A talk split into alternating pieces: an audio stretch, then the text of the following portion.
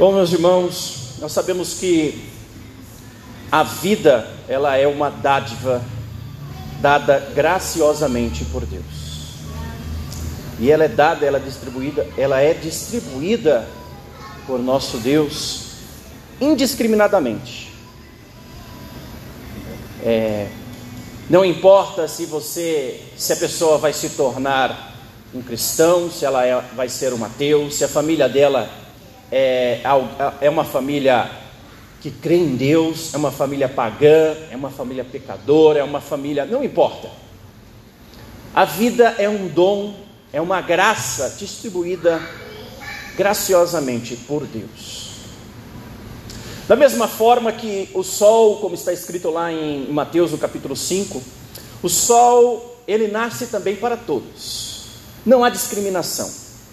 O sol, ele ele se mostra no Ocidente, ele se mostra belo, imponente a toda a criatura vivente na terra.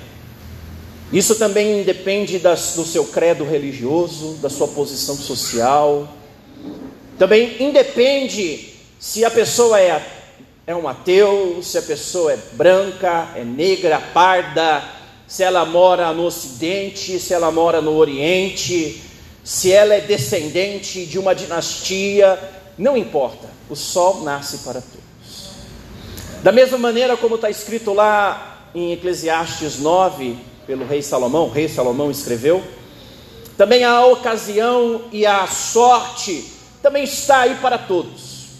A oportunidade, ela se mostra, ela está disponível para todos ela se mostra para todos aqueles que estão vivendo nesta terra. A sorte ela alcança pessoas religiosas, piedosas, pessoas que creem em Jesus Cristo, que servem a Deus, mas também ela se mostra para pessoas incrédulas, pessoas gananciosas, pessoas que não temem a Deus, que não são piedosas, pessoas que vivem a vida desregrada. Elas também alcançam sorte e alcançam a oportunidade. Mas, igualmente a tudo isso, o dia mau, a tempestade, o dia sombrio, a noite tenebrosa, ela também alcança a todos. Ela também não escolhe sua posição social, ela também não escolhe a, a sua família, ela não escolhe a, o seu saldo bancário, a cor da sua pele, se você pertence à igreja do Evangelho Quadrangular, à igreja da Assembleia de Deus, ao ministério acolhendo almas, ou se você não pertence a nenhum ministério, o dia tenebroso, o dia mau, ela, ele também alcança a todos. Mas existe uma coisa que está reservada somente para aqueles que foram escolhidos, alcançados, lavados e remidos no sangue do Cordeiro. São as promessas que Deus revelou em Sua palavra. Apesar de todas as demais dádivas que Deus dá, apesar de todas as assolações que acometem a terra, elas não discriminarem para alcançar alguém, as promessas de Deus, elas estão reservadas para aqueles que servem a Ele e que são chamados de seus filhos. É o famoso Romanos 8, 28. Todas as coisas cooperam para o bem daqueles que amam a Deus e que foram alcançados segundo o seu propósito. Isso é uma promessa de Deus isso somente quem está alicerçado, aliançado em Jesus Cristo, pode se alegrar com tudo isso. Nós estamos vendo, nós estamos nesta série de mensagens, hoje será a quarta mensagem, baseada no capítulo 11 da carta aos Hebreus. E ao longo desta, desta mensagem, nós temos visto a história de homens de Deus, homens e mulheres de Deus, que foram alcançados pela sua promessa, independente do lugar onde eles viviam, independente do tempo, independente do ambiente onde eles estavam, eles foram alcançados pela promessa de Deus.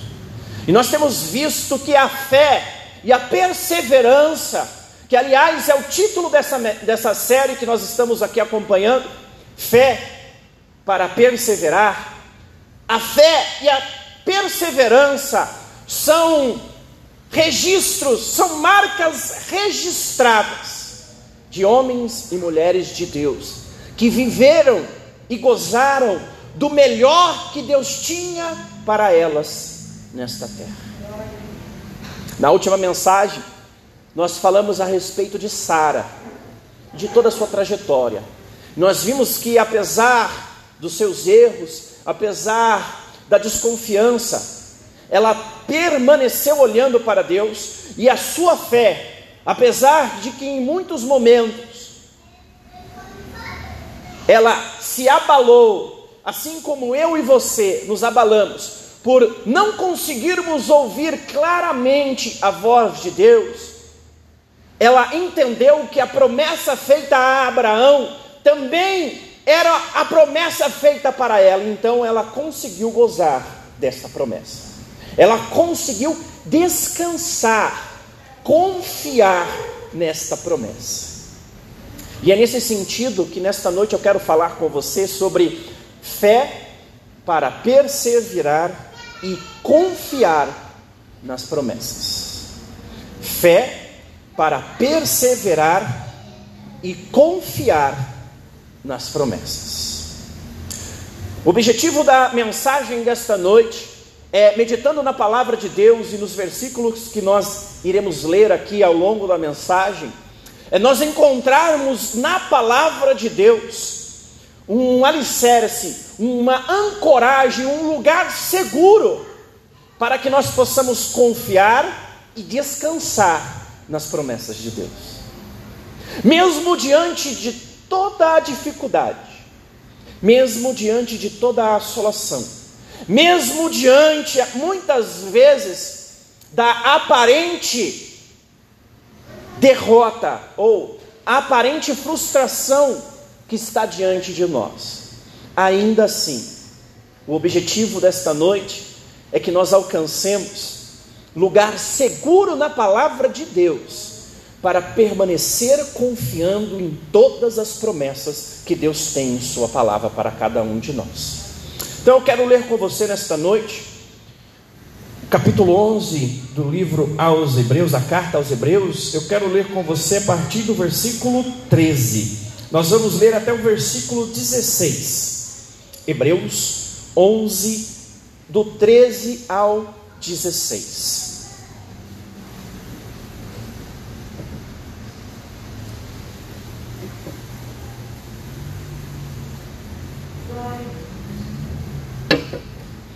Aleluia.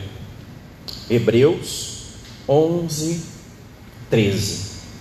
A palavra do Senhor diz assim: Todos eles morreram na fé, e, embora não tenham recebido todas as coisas que lhes foram prometidas, as avistaram de longe e de bom grado as aceitaram reconheceram que eram estrangeiros e peregrinos neste mundo. Evidentemente, quem fala deste modo espera ter sua própria pátria. Se quisessem, poderiam ter voltado à terra de onde saíram, mas buscavam uma pátria superior, um lar celestial. Por isso, Deus não se envergonha de ser chamado o Deus deles, pois lhes preparou uma cidade. Amém? Feche seus olhos em nome do Senhor Jesus. Pai, soberano Deus, Deus de amor, neste momento nós iremos compartilhar da tua mensagem, da tua palavra. Queira o Senhor que nós possamos desfrutar dela, Pai eterno e que consigamos nesta noite trazer alguma aplicação, algum ensinamento para a vida de cada um de nós. que esta mensagem, ó Pai eterno, possa trazer alento, possa trazer refrigério, consolo, e que nós saiamos daqui, ó Pai eterno, alicerçados em todas as Suas promessas, para a glória do Teu santo nome. Amém. Jesus. Amém. Então, vocês se lembram que nós falamos um pouquinho mais recentemente, nas duas últimas mensagens, nós falamos especificamente sobre Abraão e Sara e sobre a promessa que Deus havia feito para Abraão. Deus havia prometido para Abraão que de sua semente, da sua descendência, Deus haveria de encher toda a terra e através da sua semente toda a terra seria alcançada, bendita e abençoada. Apesar de ser um homem velho, um, apesar de ser casado com uma mulher estéril, Deus fez esta promessa a Abraão. E nós vimos através da palavra, através das mensagens que nós aqui compartilhamos, que apesar dos tropeços, apesar dos vários erros cometidos por Abraão e por Sara, Deus ainda foi fiel à sua promessa e fez com que Abraão e Sara, mesmo já avançados em idade, tivessem Isaac, o filho da promessa. Mas a promessa de Deus não era para eles terem somente um filho e estava bom. A promessa de Deus não se limitava somente ao nascimento de Isaac e fim, acabou. Se resume a isto a história de Abraão. Não. A, a promessa de Deus, aquilo que Deus havia aliançado com Abraão, é que desta semente, deste filho, haveria de nascer uma grande nação, um povo que haveria de povoar todo aquele lugar, e além disso, Deus havia prometido que aquele lugar onde Abraão estava caminhando seria dada a ele ou a sua descendência como herança. Todo aquele povo, toda aquela terra seria terra da sua herança, terra dos seus descendentes. Apesar de Abraão e Sara terem visto Isaac nascer, eles não conseguiram ver a descendência crescendo, a terra se enchendo e muito menos aquele povo sendo conquistado, aquela terra sendo conquistada.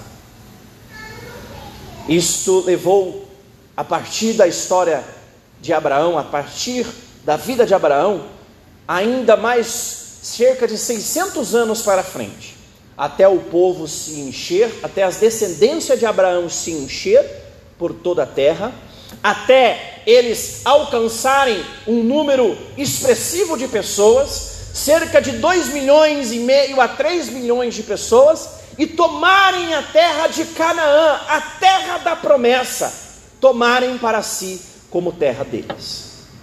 Abraão já havia morrido, Sara já havia morrido. Eles não conseguiram presenciar as promessas de Deus se concretizando. E é exatamente sobre isso que este trecho da palavra do Senhor está falando, o escritor, o autor da carta aos Hebreus, estava falando para aquele povo cristão hebreu, e este trecho fala a cada um de nós em nossos dias. Veja só o que esse trecho fala: todos eles morreram na fé. Para dar base neste, neste trecho que nós acabamos de ler, precisamos ler o versículo anterior. Olha só o que o versículo anterior fala. E assim, uma nação inteira veio deste homem velho e sem vigor, uma nação numerosa como as estrelas do céu e incontável como a areia da praia. Existe uma afirmação antes do versículo 13 veio, a promessa se cumpriu na vida de Abraão. Aquilo que Deus havia prometido a Abraão e a Sara, Deus haveria de cumprir séculos depois. Mas aí vem o versículo 13: todos eles morreram na fé. Morreram sem ver a promessa se cumprir. Sabe aquele ditado que você escuta muito por aí? Quem tem promessa não morre? Infelizmente, quem tem promessa morre. Morre. Quem tem promessa morre sim. A diferença é que quem morre na promessa de Deus morre com a certeza de que irá ressuscitar. Então, assim como Abraão, eu e você, que temos as promessas reveladas na palavra de Deus sobre a nossa vida, nós muitas vezes iremos morrer sem ver as promessas de Deus se cumprindo em nossa vida, mas morreremos na fé, na certeza de que ressuscitaremos e todas estas promessas serão cumpridas eternamente em cada um de nós. A diferença está nessa pequena palavra: morreram na fé. Apesar de não terem recebido a promessa, a fé permaneceu. Morreram acreditando que as promessas de Deus haveriam de alcançar eles. E não somente eles, todas, a, toda a sua descendência haveria de ser alcançada por aquela promessa. Então, se a promessa de Deus era real e eles tinham fé na promessa de Deus e aquela promessa se cumpriria na vida deles, ainda que eles morressem, eles morreriam debaixo da promessa. Faz toda a diferença entender isso. Faz toda a diferença entender isso, digerir estas palavras, essas, ter essa certeza em nosso coração, faz toda a diferença. Você quer ver um exemplo? O próprio Abraão. Abraão, ele tinha dentro do coração dele a certeza de que a, ele tinha a fé em seu coração que lhe proporcionava a certeza de que a promessa de Deus e Deus estava com ele acima de todas as coisas, que não o impediu de pegar o seu próprio filho e sair para ofertar ele a Deus. O filho da promessa, aquele por intermédio no qual Deus haveria de cumprir todas as suas promessas. Deus pede a ele o seu filho, Isaac, em sacrifício. E ele, sem pensar duas vezes, pega o seu filho e vai oferecer em sacrifício a Deus. Aquele que era a encarnação da promessa, ele haveria de entregar em sacrifício, mas a certeza que ele tinha no seu coração que mesmo que aquilo que era promessa morresse, o dono da promessa continuava vivo para todo sempre. E ele era poderoso para fazer infinitamente mais do que aquilo que Abraão, Isaac, Jacó, eu e você podemos querer, imaginar, sonhar ou precisar. Abraão tinha essa certeza no coração dele. E por que é tão difícil para eu e você ter essa mesma certeza em nosso coração?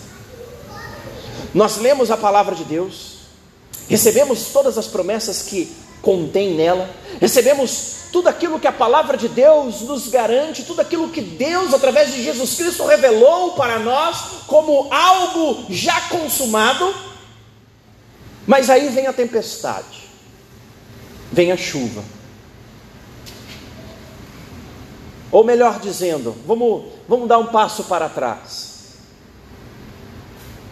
Quando nasce um dia ensolarado, os raios solares invadem o horizonte, nós então olhamos para este sol deslumbrante e conseguimos desfrutar de um dia lindo, como um presente de Deus, como algo maravilhoso.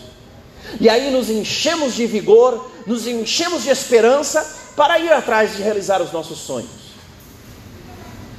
Mas, de repente, num outro dia vem o dia da tempestade. O dia amanhece nublado, as nuvens carregadas no céu, raios, trovões, uma pancada de chuva, tornados. E nós então olhamos para este dia e não conseguimos mais enxergar no horizonte aquele, aquele sol imponente, aquele sol deslumbrante.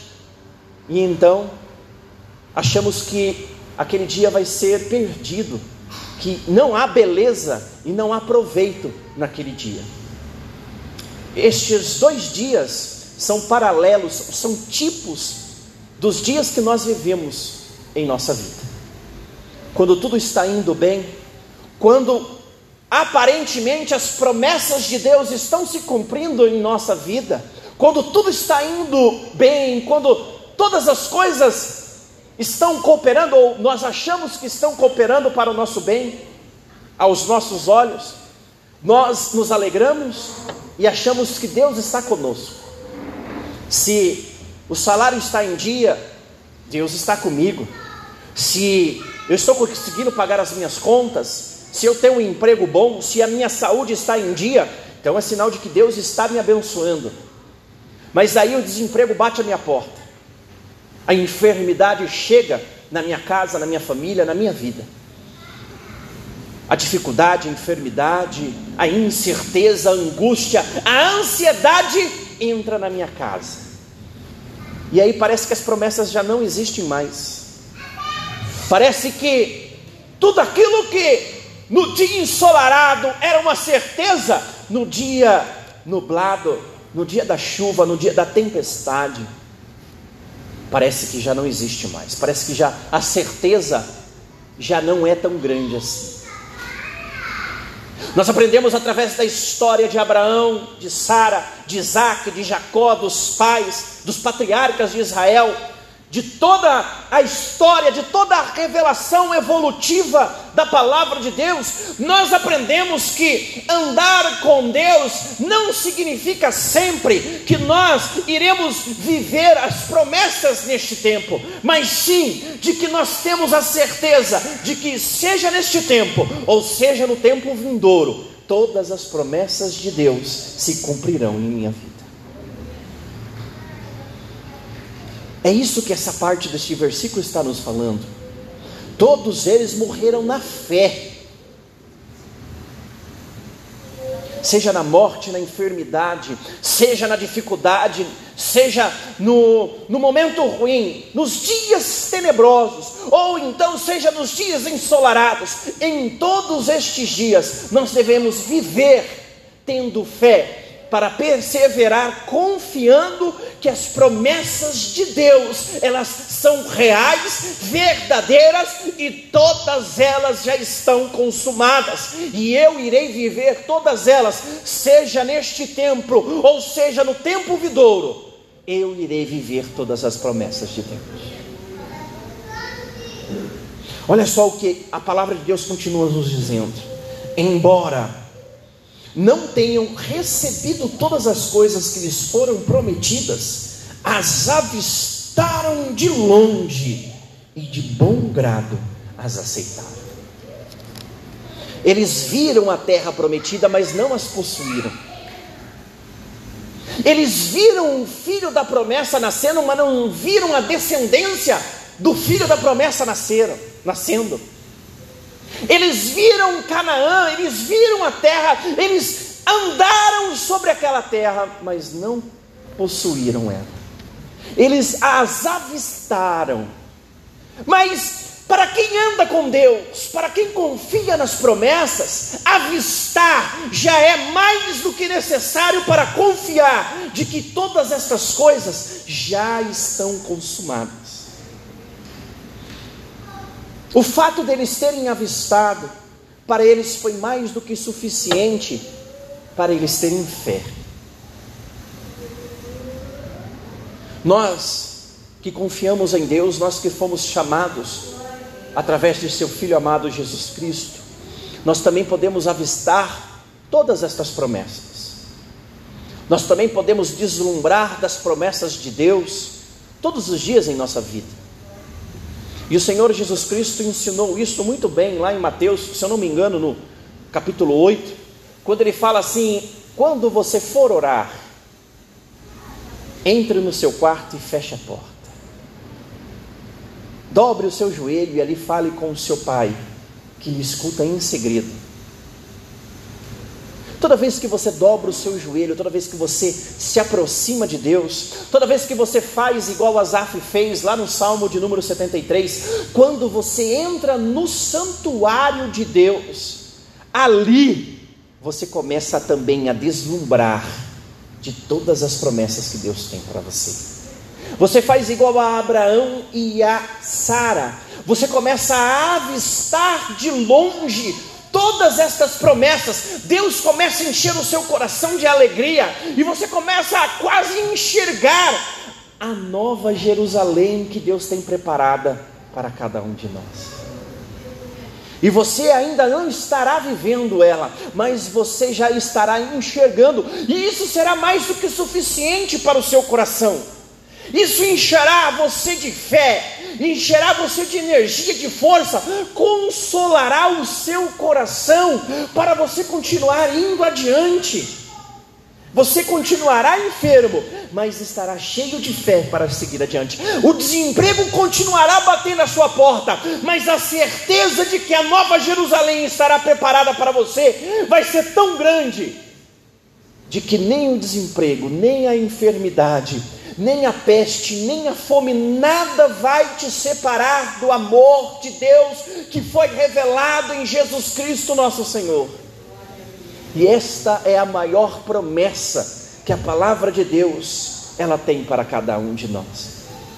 O fato do filho de Deus, o fato daquele que não pecou, no fato daquele que não havia nem sombra de pecados, ter se entregue para morrer em meu em seu lugar. E a palavra de Deus fala lá em Isaías 53 que o castigo que nos traz a paz estava sobre ele, e por suas pisaduras nós fomos sarados. Você quer promessa mais maravilhosa do que essa? Você quer promessa mais grandiosa do que essa?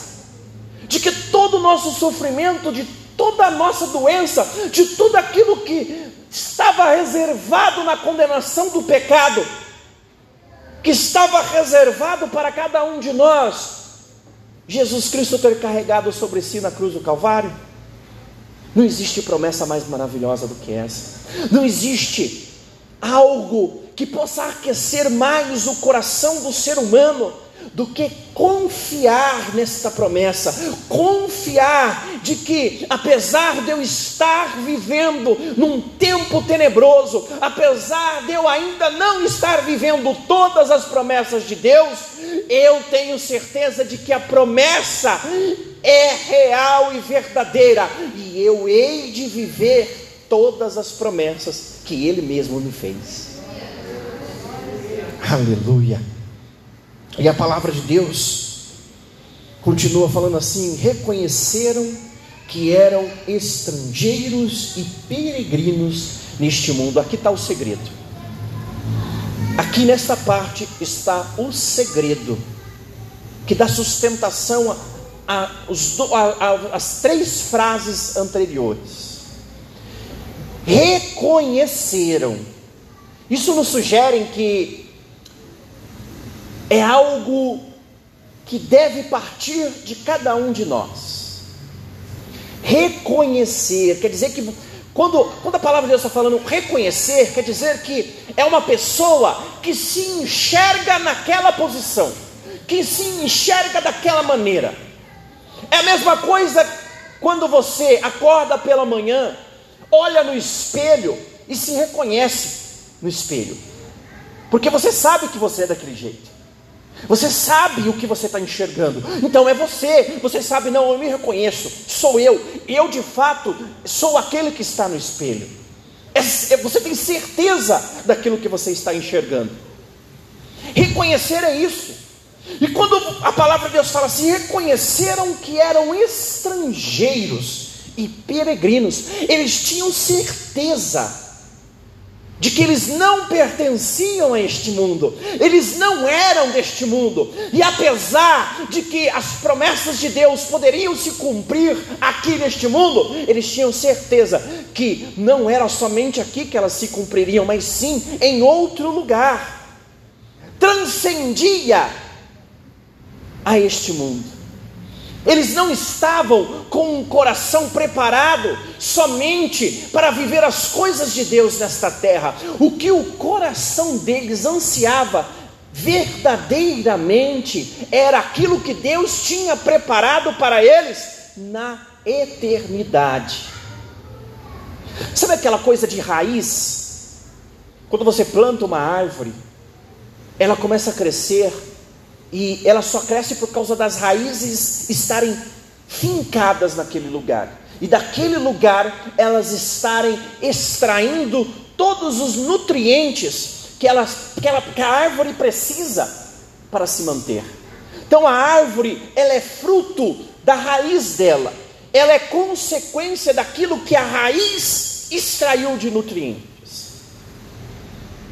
Você já parou para pensar que eu e você nós somos nós somos frutos ou consequências daquilo que as nossas raízes extraem como nutrientes para nós? Se você firmar a sua raiz, se você fincar a sua esperança e a sua fé neste mundo, você vai ser, vai viver como consequência daquilo que este mundo prega. Como você vai viver somente aquilo que este mundo tem para te oferecer. Então, quando vierem as tempestades, vierem os dias maus, você só vai ter à sua disposição aquilo que este mundo tem para te oferecer. Mas quando você não finca as suas raízes neste mundo, quando você reconhece e você toma posição de alguém que está somente de passagem por este mundo, e você então finca as suas raízes na eternidade com Jesus Cristo, você começa a se alimentar das coisas eternas, nas coisas que estão reservadas para nós na Nova Jerusalém. Então, não serão as enfermidades, não serão o choro, não serão as tristezas, não serão as dificuldades que vão te impedir de continuar crendo que Deus é poderoso para fazer infinitamente mais do que aquilo que eu e você precisamos porque você sabe que aquilo que está consumado na eternidade está reservado para todos aqueles que em Jesus Cristo creem. E isso faz toda a diferença. Fez diferença na vida de Abraão e de Sara.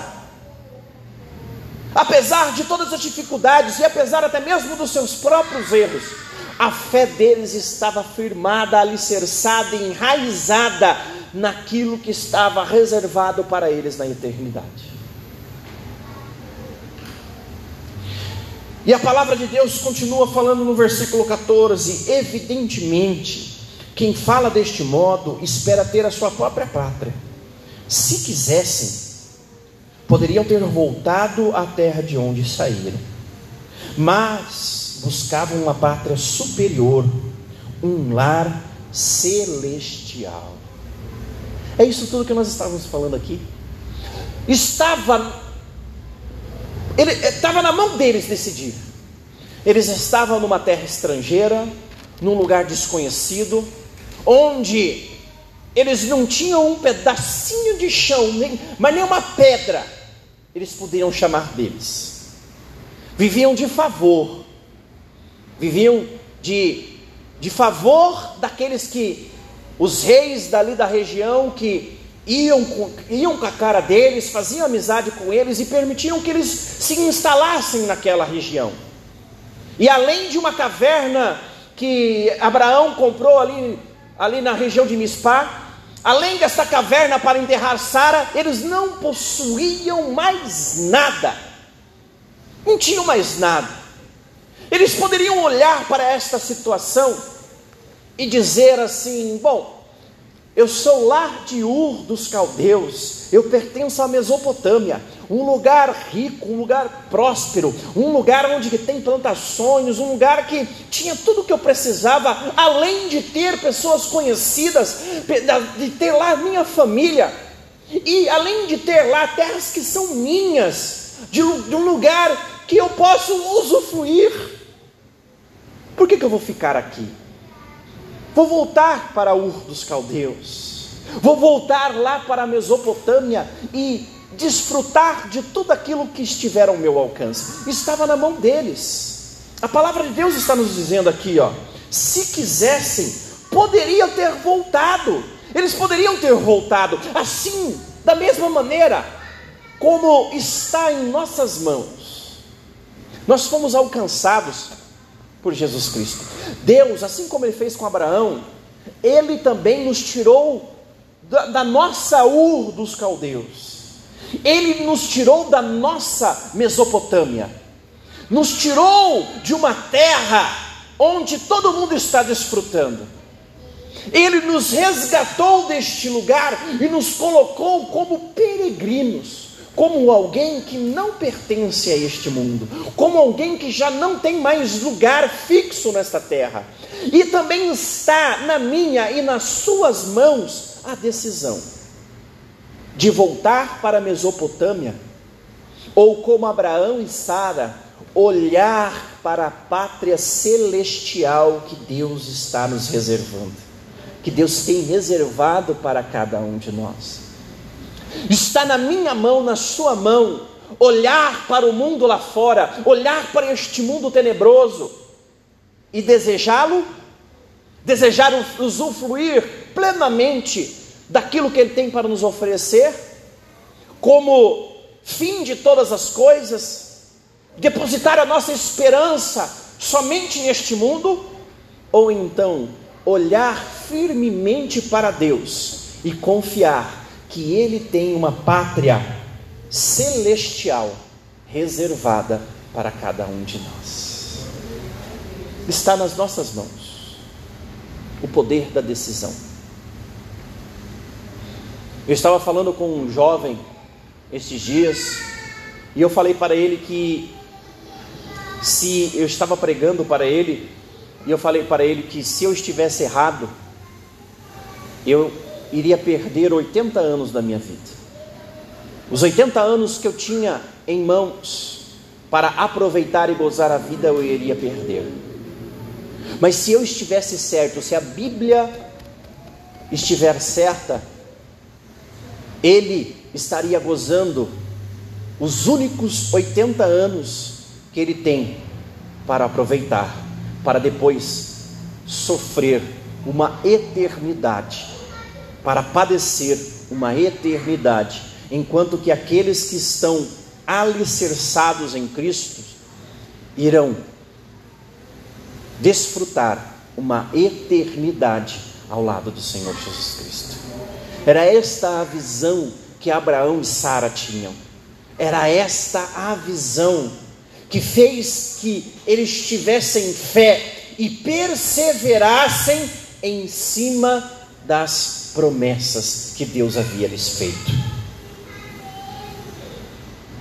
E por consequência disso, para encerrarmos, a palavra de Deus nos fala que, por isso, Deus não se envergonha de ser chamado o Deus deles, pois lhes preparou uma cidade. Pois até os nossos dias, não é raro você escutar o Deus de Abraão, de Isaac e de Jacó. O Deus de Abraão, de Isaac e de Jacó. E ele se permite ser chamado assim, porque estes homens, estas mulheres, apesar de todas as suas limitações, apesar de todos os seus erros, eles continuaram confiando nas promessas que Deus havia feito. Apesar de todas as dificuldades, apesar de serem peregrinos, apesar de enfrentarem muitas vezes guerras, perseguições, sofrimentos dos mais variados, eles permaneceram fiéis, eles tiveram fé para perseverar, confiando nas promessas de Deus.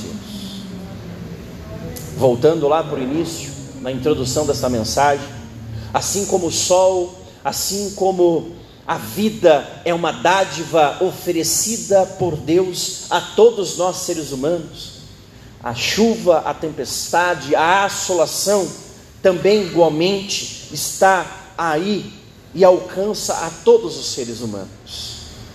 A pandemia, ela bateu a porta de crentes e não crentes. O desemprego, a enfermidade, as dores, as aflições, elas batem, assim como batem na porta daqueles que não são crentes, batem também a nossa porta. A diferença é que nós temos uma promessa.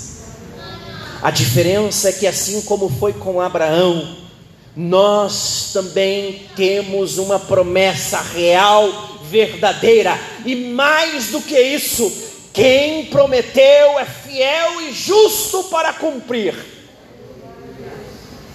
E deixa eu te contar um segredo. Ele já cumpriu. Já está consumado Todas as promessas que Deus fez em Sua palavra já está consumada, já estão consumadas. Todas as promessas que Deus tem para cada um de nós não são mais promessas, são realidades para cada um de nós. Nós podemos e devemos viver todas essas promessas em nossos dias. Só precisamos ter fé para perseverar confiando nessas promessas. Só precisamos estar com a nossa fé firmada naquele que nos prometeu. Só precisamos continuar olhando para aquele que nos prometeu. Só precisamos continuar confiando naquele que nos prometeu. Está difícil?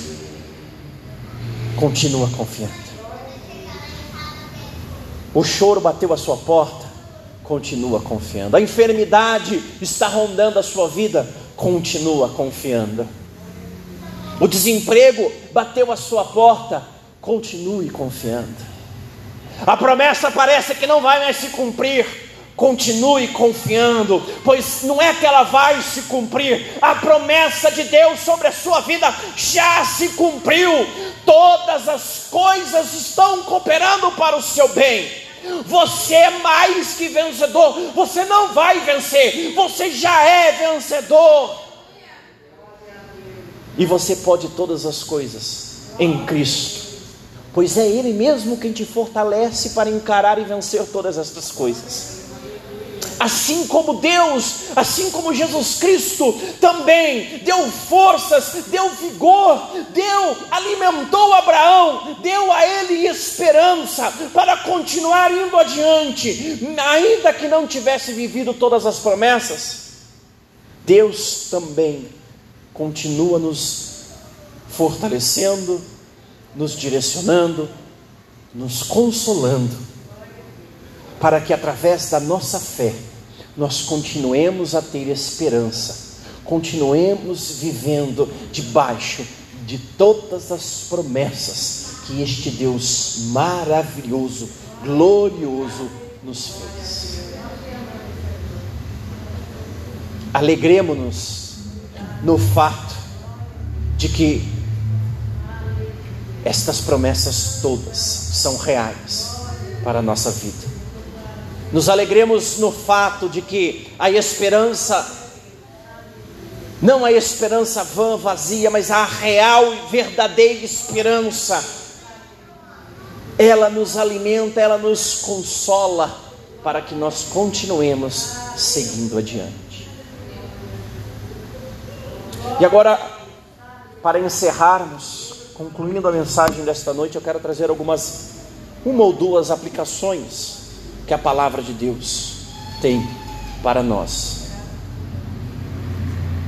A primeira aplicação é que, assim como todos os demais seres viventes, todos os demais seres humanos desta terra, estão sujeitos a todo tipo de assolação, a todo tipo de enfermidade, a todo tipo de tristeza.